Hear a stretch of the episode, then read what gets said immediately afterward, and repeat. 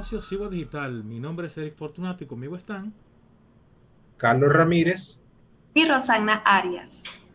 Señores, ¿y qué congreso más pintoresco tenemos nosotros? Porque en esta semana, pues, eh, recién están conociendo un proyecto donde quieren, para poder entregar los títulos universitarios, hacer servicio obligatorio. Y se menciona, por ejemplo, la basura, la recogida de basura para poder darte el título universitario. A veces que quieren extender lo de lo del bachillerato, lo quieren extender a, a la educación superior. ¿Ustedes qué opinan?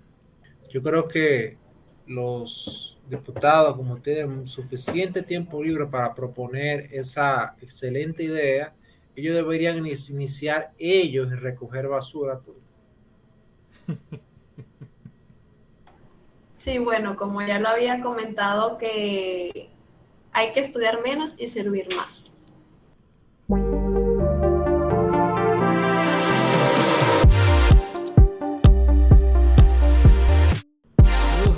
Y bienvenidos a República 21.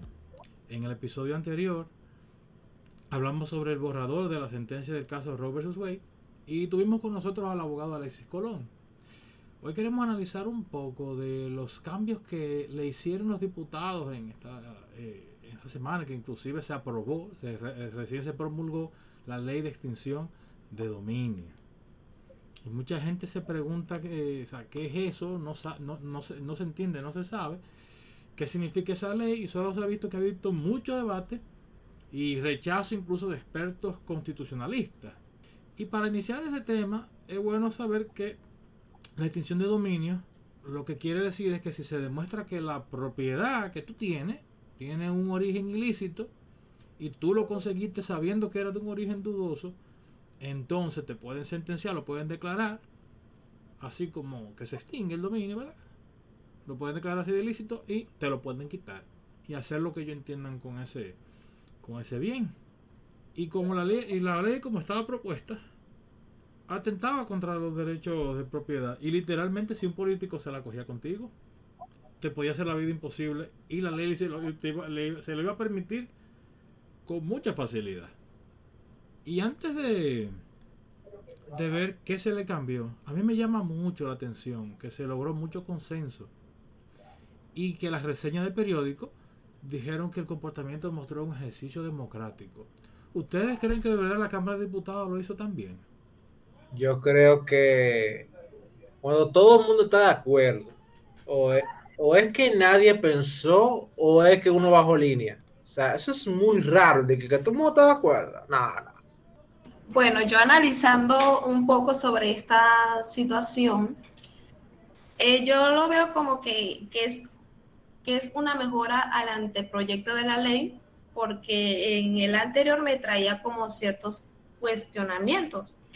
Eh, sí sobre la fragilidad del derecho a la propiedad. Y como algunos políticos puede ser que se aprovechen o se aprovechen, se pueden aprovechar por estos espacios que dejaba la ley de extensión del dominio como se planteaba anteriormente.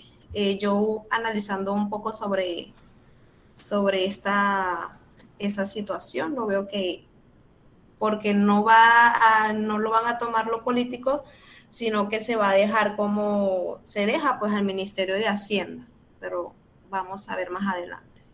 Y dentro de los cambios, una de las cosas que estaba antes era que definía eh, la acción de extinción como algo que lo podía hacer exclusivamente el gobierno o el órgano competente del gobierno para declarar, eh, declarar la extinción y pasárselo al Estado. La, ahora la ley define lo define como una acción que eh, es independiente de la facultad que tiene el Estado o aún, de, aún del derecho civil y se hace contra el, contra el bien en sí. Eh, y se especifica que no está motivado por intereses patrimoniales ni en provecho del Estado, sino que eh, y que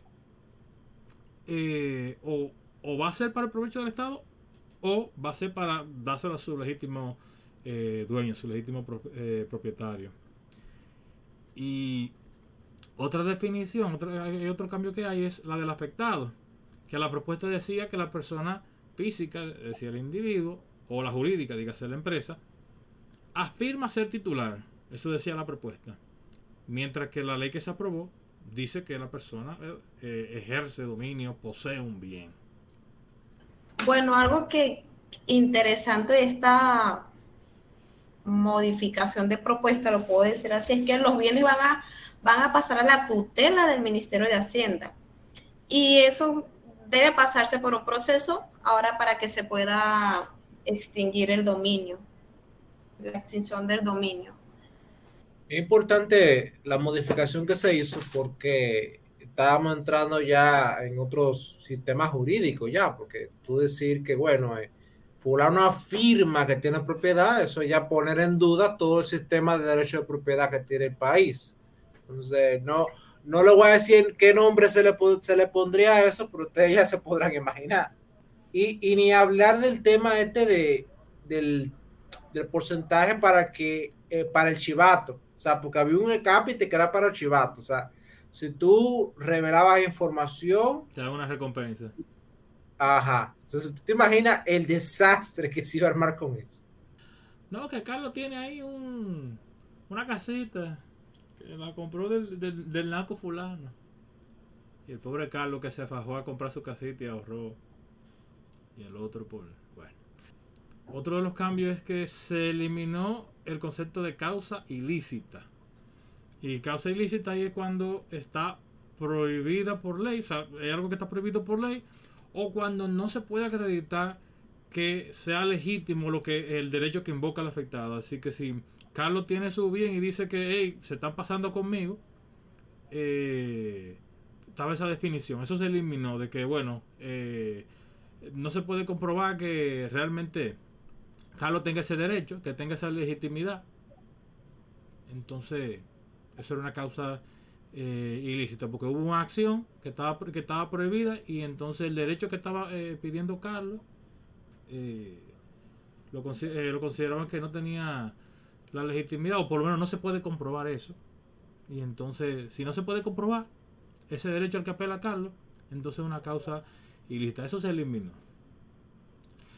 Se agregó la definición de enriquecimiento injustificado, que es que tú aumentaste tu patrimonio y tú no tienes con qué justificarlo, eh, ya sea una persona física o de la empresa, o sea, ya sea una persona, eh, un individuo o de la jurídica, que es la que la, eh, la, empresa sigue la relación con el comerciales, laborales, etcétera. O sea, si, si no se puede justificar ese aumento, entonces es un enriquecimiento injustificado.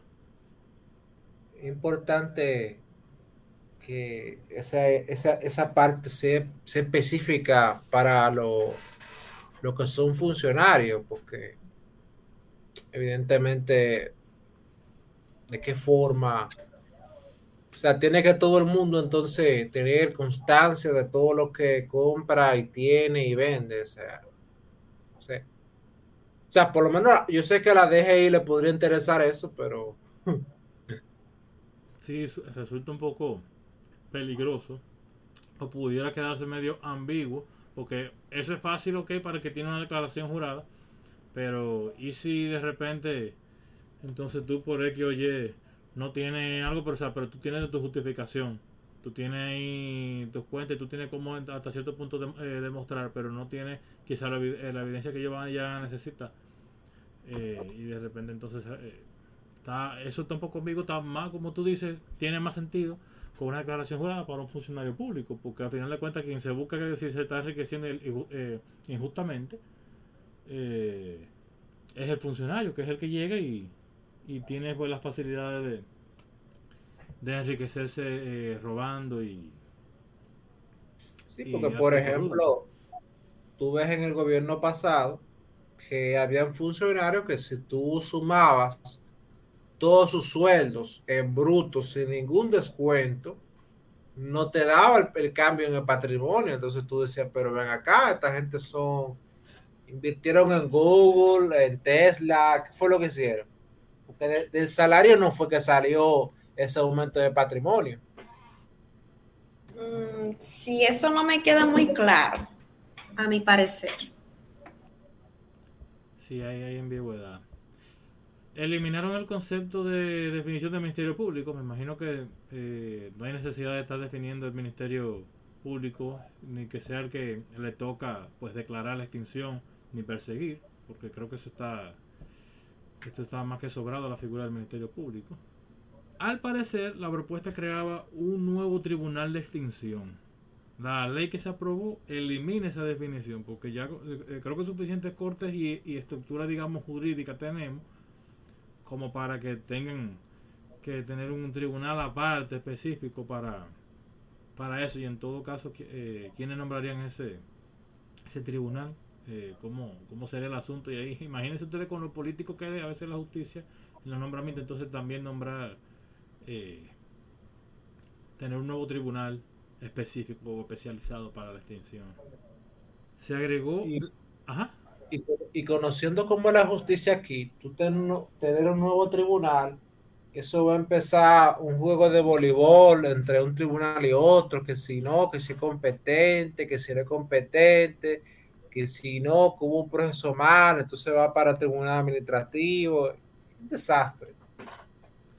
Se agregó la definición de venta anticipada de bienes. Eso es que antes de tener la decisión judicial, si el bien es perecedero, eh, entonces lo venden según las reglas previstas que están en la ley. Esa parte yo no la entendí, porque cuando, solamente hablamos de que un funcionario se enriqueció, o que alguien se enriqueció por, ¿qué te digo?, eh, corrupción o narcotráfico, no sé, eh, bueno, es raro que una parte de sus bienes sean perecederos. O sea, usualmente son carros de alta gama, eh, villas, apartamentos, que eso no es perecedero. O sea, habrá alguno que quizás tenga una finca y bueno, eh, los pollos tienen que irlo vendiendo, pero no creo que eso sea un problema eh, más tan de, tan gran envergadura como para para dejarlo detallado en la ley. O sea, no me, no me, por lo menos me confunde esa parte.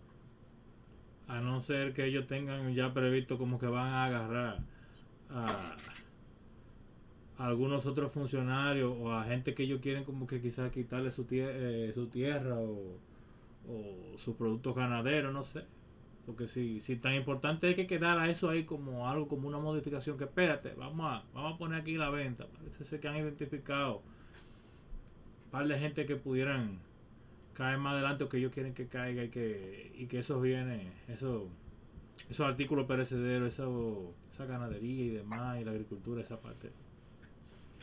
Que Eso, a mí solamente me cuadra eso, que sea, en el caso de que sea un restaurante que está asociado con un arco y estén lavando por ahí. Quizá, Quizás tiene sentido así. De que espérate, este restaurante que, se- que tiene que seguir funcionando. o por lo menos se lo tengo que vender a alguien que pueda, que pueda seguir dándole cursos. Se eliminó el principio de efectos con relación de hechos en el pasado. Eh, ese es los famosos retro- eh, retroactivos. Decir que los bienes, según su origen ilícito, ocurriera antes de estar vigente la ley, porque eh, en, en la prensa eso estaba de que parte del asunto de la ley es que no, hay que perseguirlo todo y hay que perseguirlo eh, aún si, si se hizo en el pasado porque hay que recuperar, ¿verdad? Hay que recuperar lo, lo robado. Entonces el tema es que eso chocaba con el principio de retroactividad en la constitución. sí, y, justamente esa era la parte más de mayor debate, porque muchos juristas decían, bueno, si eso cae en el Tribunal Constitucional, ese tribunal le va a dar para abajo la ley. O sea, se iba a caer por eso solamente. O sea que por lo menos esa modificación, por lo menos a mi entender, salva de que esta ley no la, no la declaren inconstitucional. Eso es así. La propuesta eh, solo tenía nueve ilícitos, incluyendo la defraudación tributaria o aduanera.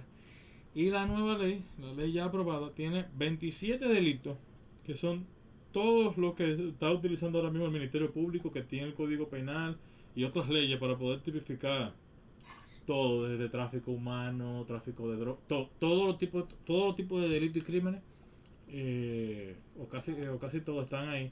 Y le agregan incluso hasta al final el uso indebido de información confidencial o, o privilegiada, que me genera suspicacia, porque ¿Qué determina el uso eh, indebido? Hay que analizar bastante esa propuesta. De las causales de procedencia se eliminaron tres. Eh, que dicen bien de origen eh, lícito que se usa para ocultar bien de ilícita procedencia, bien que constituye incremento patrimonial injustificado eh, y bien de origen lícito material o jurídicamente confundidos con bienes de origen o destino ilícito. Las tres se escuchan como si fueran un, un trabalengo, pero las, tres, el tema que tienen es que eh, son bienes lícitos que parece ser que hay un problema ilícito. O sea, eh, el bien está bien, pero parece ser como que querían lavar, pero no se está como que claro. Y entonces si hay una sospecha, bueno, co en el asunto. Entonces, eh, eso quedaba como muy ambiguo. Esos tres, esas tres causas de procedencia, o sea, el, origen de, de esos ilícitos. Así, no se sabía determinar, pero se usó para, para algo ilícito, pero era eh, eh, sí estaba bien el bien. Eso básicamente en los casos de que, por ejemplo, de buena fe tú compraste un apartamento, pero tú no tienes que ver que ese apartamento, quien lo construyó, eh, usó dinero del narco. Tú no tienes que ver con eso. Pero si se probaba tal como estaba ahí, fácilmente te, tú supiste. Sí, sí, quedaba, porque entonces todo, todo lo que indirectamente tuvo que ver, entonces queda contaminado, podríamos decir. Más todo lo que se pudiera investigar que en la investigación arrojara sospecha. Porque si en la investigación se arroja una sospecha que no tiene que ver con el bien, pero encontraron como que otro bien en el proceso que, que estaba investigando, eh, entonces, entre, entre, lo, que se, eh, entre lo que se define, entre lo que la chave viene, eh, uno que otro bien podía quedar implicado ahí y te, y, te lo podían incautar. Hay muchas otras cosas, pero yo les hago la pregunta. ¿Deberíamos estar escépticos o confiados? ¿Tú qué dices, Carlos? Bueno, habrá que ver porque del, dicho al hecho eh, hay un buen trecho.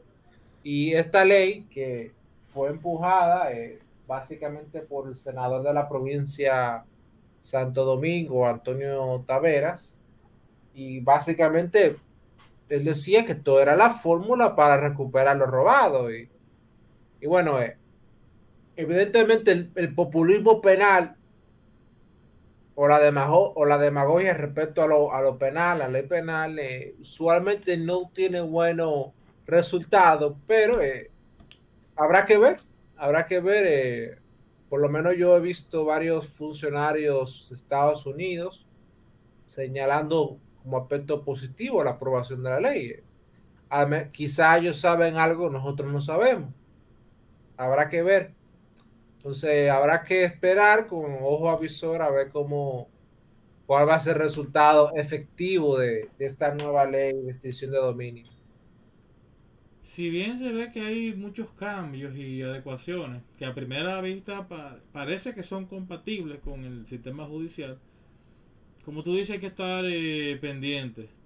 Le dieron 12 meses para que las cortes se preparen antes de que entre en vigencia ya veremos. Muchas las modificaciones incluyen que ahora no, no estaba ninguna de las cortes, ahora están todas las cortes de apelación y todos los procesos más o menos como, como lo tiene el, el sistema nuestro, por lo que pude por lo que pude ver. Y ya pues a partir del año que viene cuando todo cuando entre en vigencia veremos qué resulta y quienes pudieran ser afectadas, porque ya sería que cualquier caso que se tenga a partir de que entre en vigencia el año que viene, dígase que cualquier cosa que pase en lo que queda de este año no le aplica. Hay que tener eso bien claro, que, hasta pienso que la que toda la bancada estuvieron de acuerdo, porque muy probablemente quizá ellos cuando, cuando esto comience a, moverse, eh, no les apliquen a ellos cuando salga algo y quizás por eso no tenían tanto problema en, en estar en consenso. Ya veremos.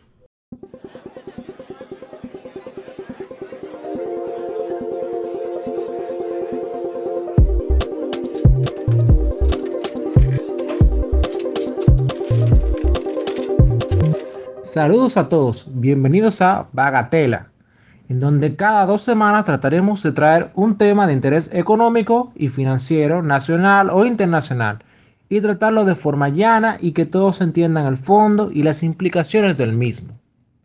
En el día de hoy hablaremos sobre un tema que se escucha mucho en la prensa económica, pero quizá a muchos le parece algo indescifrable, y, eso es la tasa de política monetaria.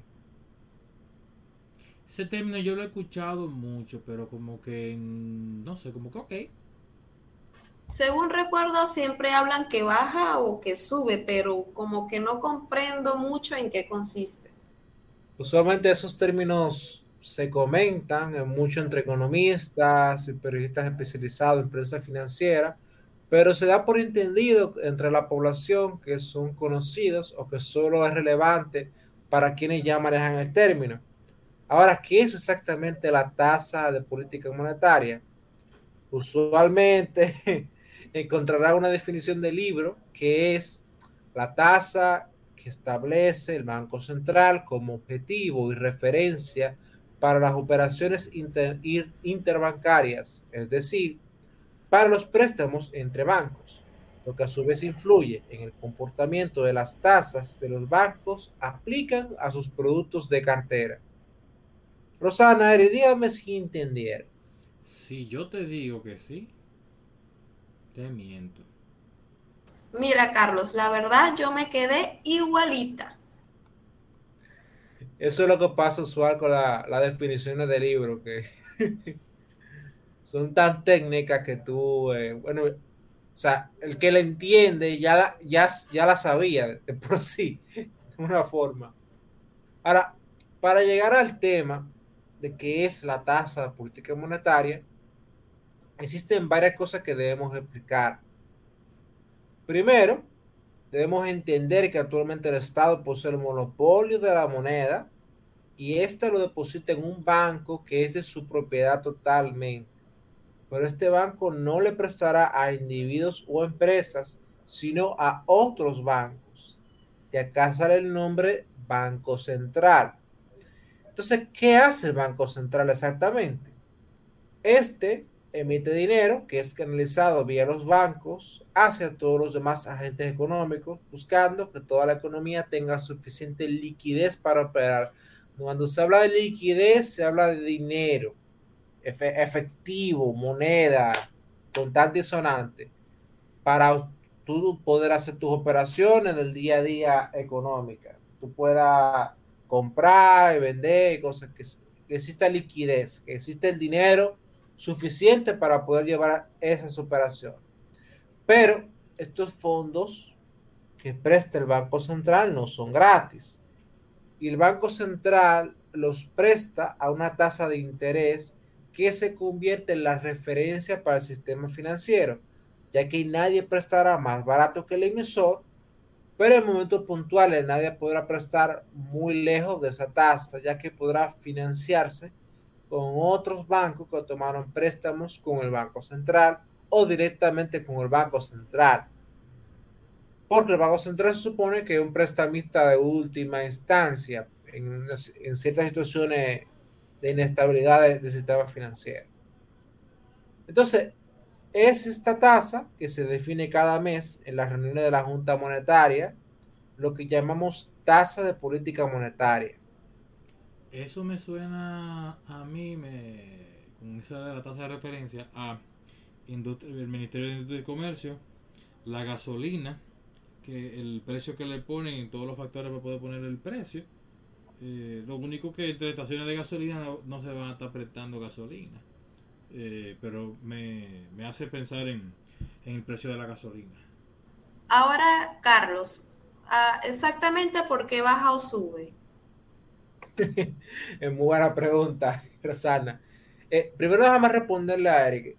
Mira, la diferencia entre esta tasa política monetaria y los precios de los combustibles que publica cada viernes el Ministerio de Industria y Comercio es que la ley de hidrocarburos en República Dominicana es muy intervencionista. Eh, ¿Qué tan intervencionista? Bueno, esa ley establece cuáles son los márgenes de toda la cadena de valor de la, de la, del sector de los combustibles. Entonces, existe muy poco margen de rejuego respecto a, qué hacer o qué, o qué, no hacer y a qué precios vender. O sea, por, o sea existe, existe una intervención grandísima en el mercado de los combustibles. No es igual con la tasa de política monetaria porque evidentemente es una tasa de referencia. El Banco Central la, la pone, pero un banco puede prestar a, a mayor interés de ahí. Igual, en cierto momento podrá prestar, pues, no sé por qué razones, pero podrá prestar menor de ahí, pero eh, existe un intervalo. Existe un intervalo que es influenciado por la operación del Banco Central. Entonces, por eso no, no, aunque pareciera que es igual, no es igual. Ahora, respecto a la, a la pregunta de Rosana, eh, también hay que explicar otra, hay que explicar otra cosa, según preámbulo. Ya que el Estado posee el monopolio de la moneda vía el curso forzoso, este interviene en la economía vía la expansión o contracción del crédito. Cuando hablamos de créditos son préstamos. Como bien sabes, entre más barato es el crédito, más bancos tomarán créditos y entre más caro, menos se interesarán por, en tomarlos. Ahora, ¿es esto de, ¿qué es esto de expansión o contracción del crédito? Cuando los bancos toman más créditos, más baratos, tienen la posibilidad de prestarle a los individuos y empresas más barato. Por lo tanto, muchos que no tienen recursos para consumir o invertir, es decir, cuando está el crédito barato, cuando te presta barato los bancos, hay mucha gente que dice, mira, pero ahora es el momento de yo comprar una casa con una hipoteca. O mira, ahora es el momento de yo eh, darme un gusto y, dar un, comprar tal cosa con un préstamo personal. O sea, son gente que en situaciones normales no lo hubieran comprado o no hubieran adquirido ese bien o ese inmueble, pero producto de que el crédito está más barato, ven eso como una oportunidad y eso aumenta o sea, eso genera un consumo adicional y crea una expansión de la economía que en cierto momento puede ser un resultado deseado para los miembros de la Junta Monetaria, que son los que dirigen el Banco Central.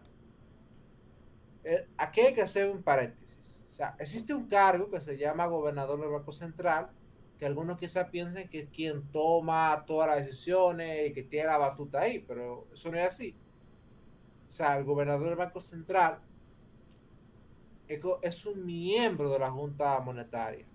Y, este, y es este organismo que funciona como si fuera un parlamento que vota, eh, ellos dirimen diferentes decisiones, votan y según esa votación se toman las decisiones y quien la tiene que ejecutar es el gobernador del Banco Central. Pero no es él que la idea, sino él puede, puede sugerir acciones y si los demás miembros de la Junta Monetaria, mayoritarios, deciden que se va por ahí, se hace eso. Pero existe un cierto eh, rejuego, discusión de, de, la política monetaria. Entonces, diciéndolo de forma jocosa, no todo es Valdez Alviso.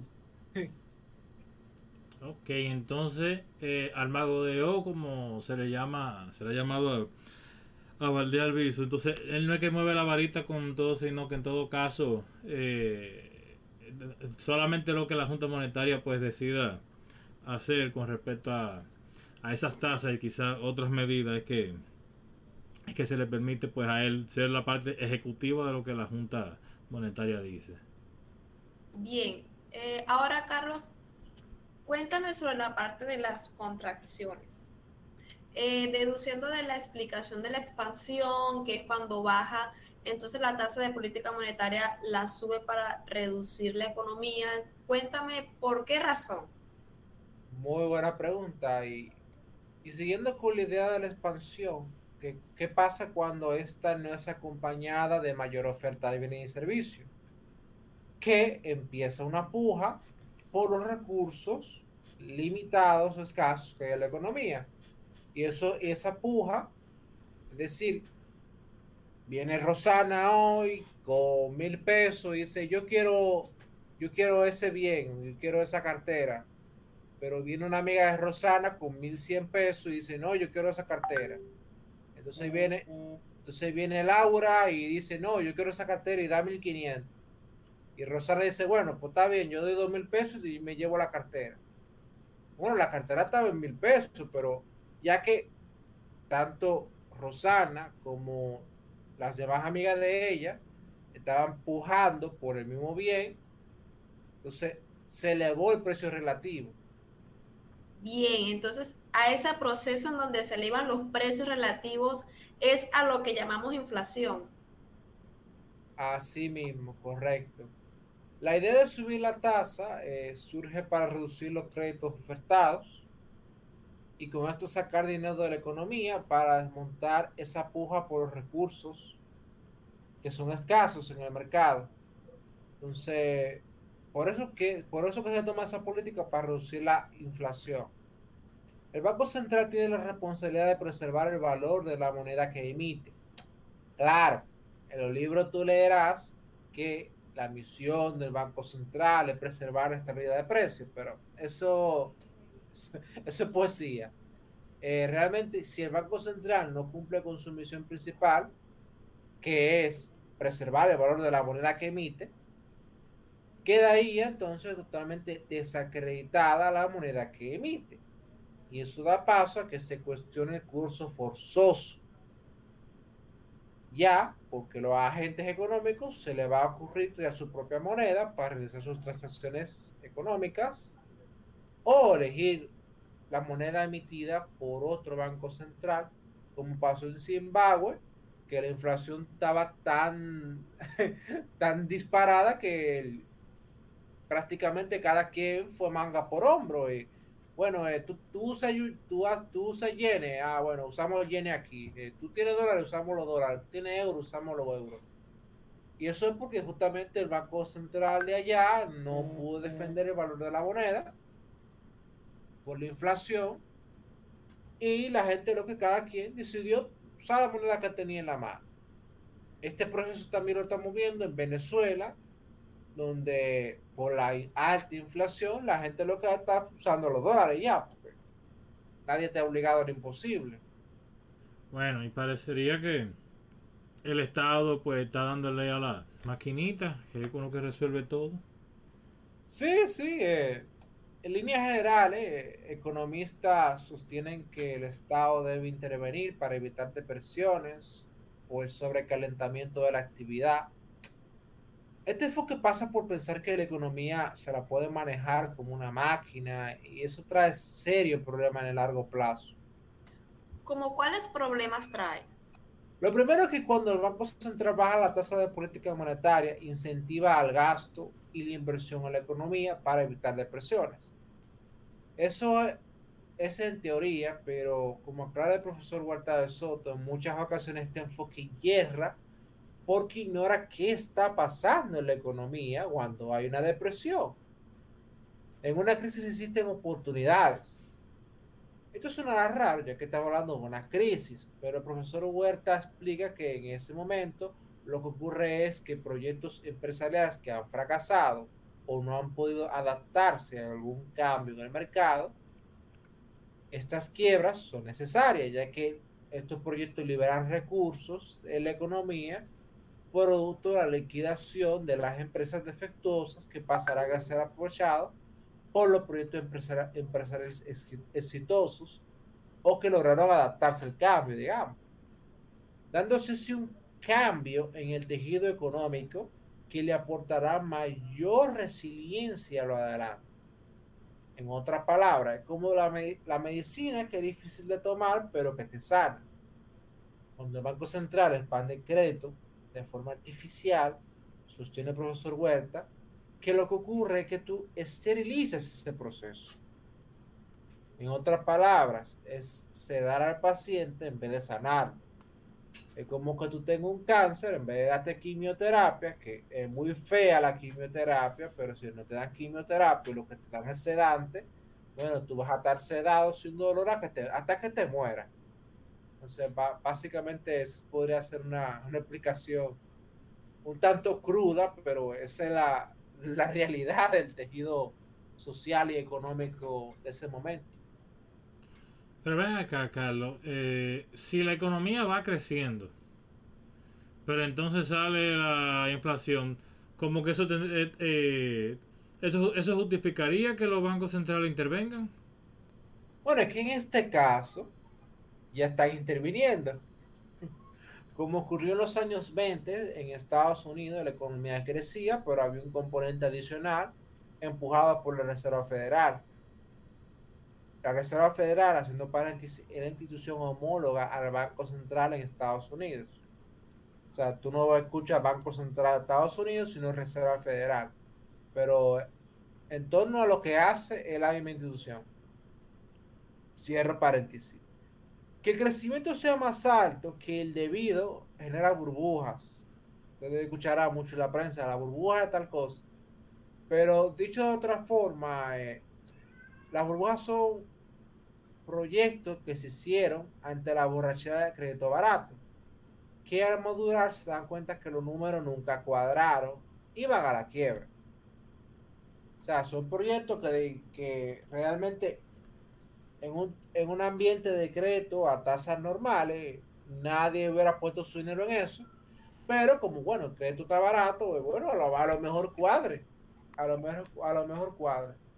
Bien, Carlos. Ahora mira, parecerá una pregunta tonta, pero si la economía crece a toda marcha porque los números no lo terminan de dar esos proyectos y terminan siempre que, quebrando de forma aparatosa, ¿no? No existen preguntas tontas, Rosana, y, y esa que es muy importante. Cuando existe crédito muy barato, se tiende a sacar números en frío. Decir, que bueno, eh, la economía creció 10 hoy, en 10 años va a seguir creciendo 10 y ya, ya eso es 1000%. Y bueno, la, realidad no es así. o sea, no, es como una línea recta. Es, o sea, hay ondulaciones, hay cambios. Realizar proyecciones basándose en cómo se tiene el dinero, al final de una forma u otra se, se encontrará mercado o salida. O sea, cuando tiras este tipo de proyecciones en frío, eh, siempre va a decir, bueno, que el crédito está barato. Eh, evidentemente, si construimos acá, va a aparecer alguien que le van a dar un préstamo barato y va a poder comprarlo. Ya, ya el número cuadrado. Es casi como pensar que algo será exitoso por el deseo de que lo sea pero estos proyectos podrán generar actividad económica mientras están haciendo y reflejar crecimiento en el PIB mientras están haciendo. Pero realmente generan valor o riqueza en la sociedad. La respuesta está en que el valor es subjetivo. Pero ¿qué pasa cuando construyes pensando que al final la gente te va a comprar porque quiere invertir y así va girando una rueda que choca contra la realidad de que el valor que tienen las casas es porque gente vive y hace su vida en ellas. Entonces, todas, todos esos proyectos que no encuentren un valor real en la economía, se convierten en un desperdicio de la riqueza del país. O sea, casas que se construyeron y gente la compró para invertir, pero al final nadie va a vivir ahí, realmente es un desperdicio de riqueza. O sea, ahí se generó actividad económica porque se construyó, se pagó unos empleados, un, empleado y eso, pero si la casa no la vive nadie, eso es lo que se va a depreciar, se va a desgastar y tú incluso darle mantenimiento, tú estás gastando recursos. O sea, tú estás disminuyendo tu riqueza. Y eso a grandes rasgos disminuye la riqueza real de un país. Esto que parece muy teórico es lo que está pasando en China, que todos los bancos prestaban, la constructora hacía lo suyo, de que tiraba pila de blog, pila de piso para arriba, y millones de chinos que vieron que era una oportunidad de plusvalía rápido, bueno, yo compro esta vivienda y aparecerá alguien que me la va a comprar por un 20% más. Y ya es una rentabilidad magnífico.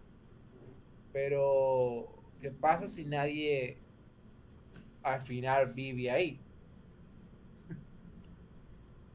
¿Qué pasa si nadie vive ahí entonces? Y eso es lo que pasa. Cuando por nadie vive ahí, entonces este proyecto no tiene ningún valor. O sea, ustedes habrán visto en la prensa estos proyectos de ciudades fantasmas. O sea, y estaban todas compradas.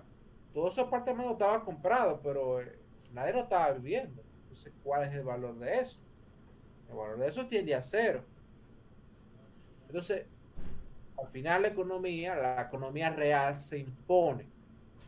Esto está repercutiendo fuertemente, ya que China desde hace un tiempo estaba en, en esta borrachera de construir, construir, construir, hasta el punto que el 30% del PIB chino se relacionaba con la construcción. se imaginarán qué locura. Y, y, y, estaba hablando de que millones, millones de chinos con viviendas sin terminar de construir o terminada, pero que poco probable encontrar a alguien que se la compre para vivir en ella, dado la situación de su demografía, de que actualmente China ya va, va a entrar en un periodo de que la población va a decrecer y que la población que podría quizá comprar casa no tiene, no tiene el dinero suficiente para comprarla y si tú le prestas a esa gente que no tiene el dinero para comprarla, tú creas otra burbuja y son gente que al final te va, no va a pagarte los préstamos. Y tú tienes otro lío más para adelante, más grande todavía. Entonces, en esa situación en que está la economía china, evidentemente si tú esa gente que tiene vivienda, que la compró para invertir y no para vivir, si la ponen a venderla todas juntas ahora, las que están terminadas, eso va a hacer colapsar el valor de toda la vivienda en conjunto. Y ese efecto dominó eh, básicamente va a llevar a la quiebra muchísima una buena parte de la economía china básicamente entonces imaginará una vivienda que tú la compraste en, en 3 millones de pesos pero que todo el mundo agarró y compró una vivienda a 3 millones de pesos pero al momento de quererla vender, que se compró para invertir, todo el mundo agarra a venderla y al final la vivienda la tienen que vender a por un millón de pesos. ¿Pero qué, pero ¿qué pasó? La vivienda, tú tomaste un préstamo de 3 millones. Ahí se perdieron 2 millones de pesos. Así como no quiere la cosa. Entonces, eso es el gran tema de la economía china ahora mismo, de que tienen una crisis inmobiliaria. Eh, de un tamaño eh, indescriptible, digamos. Y no, se, y no se imaginen el problema que esto vendrá en el sector financiero chino. Y, y menciono el sector financiero chino porque, si ustedes no lo saben, ahora lo van a saber, 10 de, la, de las 10 empresas más grandes en China, 7 son bancos. Y, dirá, y alguno dirá, bueno, pero el, el Banco Central de China tiene dinero para intervenir no exactamente. el monto que hay eh, del hoyo potencial del sector inmobiliario en China es casi nueve o diez veces lo que tiene el Banco Central chino para meter mano. Entonces ya ustedes se podrán ir haciendo la idea. Guay. Otra cosa que ha pasado ahora en la pandemia, algo que pasó en la pandemia, eh, en el encierro fruto del COVID-19 es que le dieron a la maquinita a imprimir, emitir, emitir, emitir. Porque entendían que mientras estaba cerrado iba a haber inflación, pero que era transitoria porque todo el mundo iba a volver a lo suyo. Y ahora resulta ser que no, la inflación no es transitoria. ¿Qué tú opinas? Yo creo que esta situación puede ser un balde de agua fría para ciertos digámosle científico, para no decir otra cosa, que pensaban que con la política monetaria se había descubierto la fórmula para multiplicar los panes y los peces.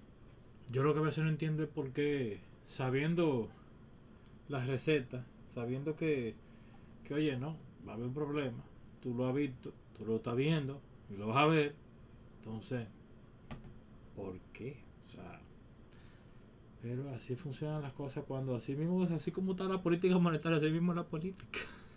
El aspecto político, ¿verdad? Lo que pasa es que tú sabes, no es que no saben, es que no le, no le interesa saber. o sea, es una apuesta al cortoplacismo total. O sea, ellos saben que va a haber un problema en el largo plazo, pero bueno, le tocará a otro. Yo, lo que me interesa es ganar las elecciones, o que, que la gente diga que la economía le fue bien cuando yo estaba. Pero, como bien yo le expliqué, o sea, la economía puede generar mucha actividad, pero no necesariamente esa actividad es que se está generando riqueza. A veces, a veces todo lo contrario. Y yo digo que esto va a ser un balde de agua, pero evidentemente esto es una, situación recurrente.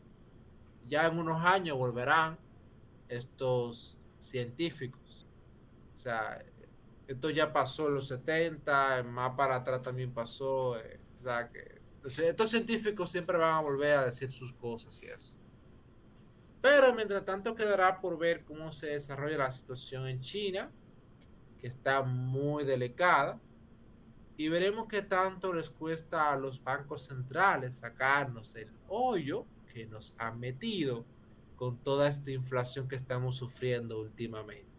Bueno, con lo que no hay que sufrir tanto y con lo que sí se le puede dar de a mucho es que ustedes le den clic a nuestras plataformas, que ustedes nos sigan en Spotify, YouTube, en iTunes, Google Podcast, iBox, Amazon Music, Deezer y Mixcloud como Sigua Digital, Búsquenos en Facebook como Sigua Producciones y en Instagram como Sigua Digital. Danos like, síguenos y compártelo con tus amigos.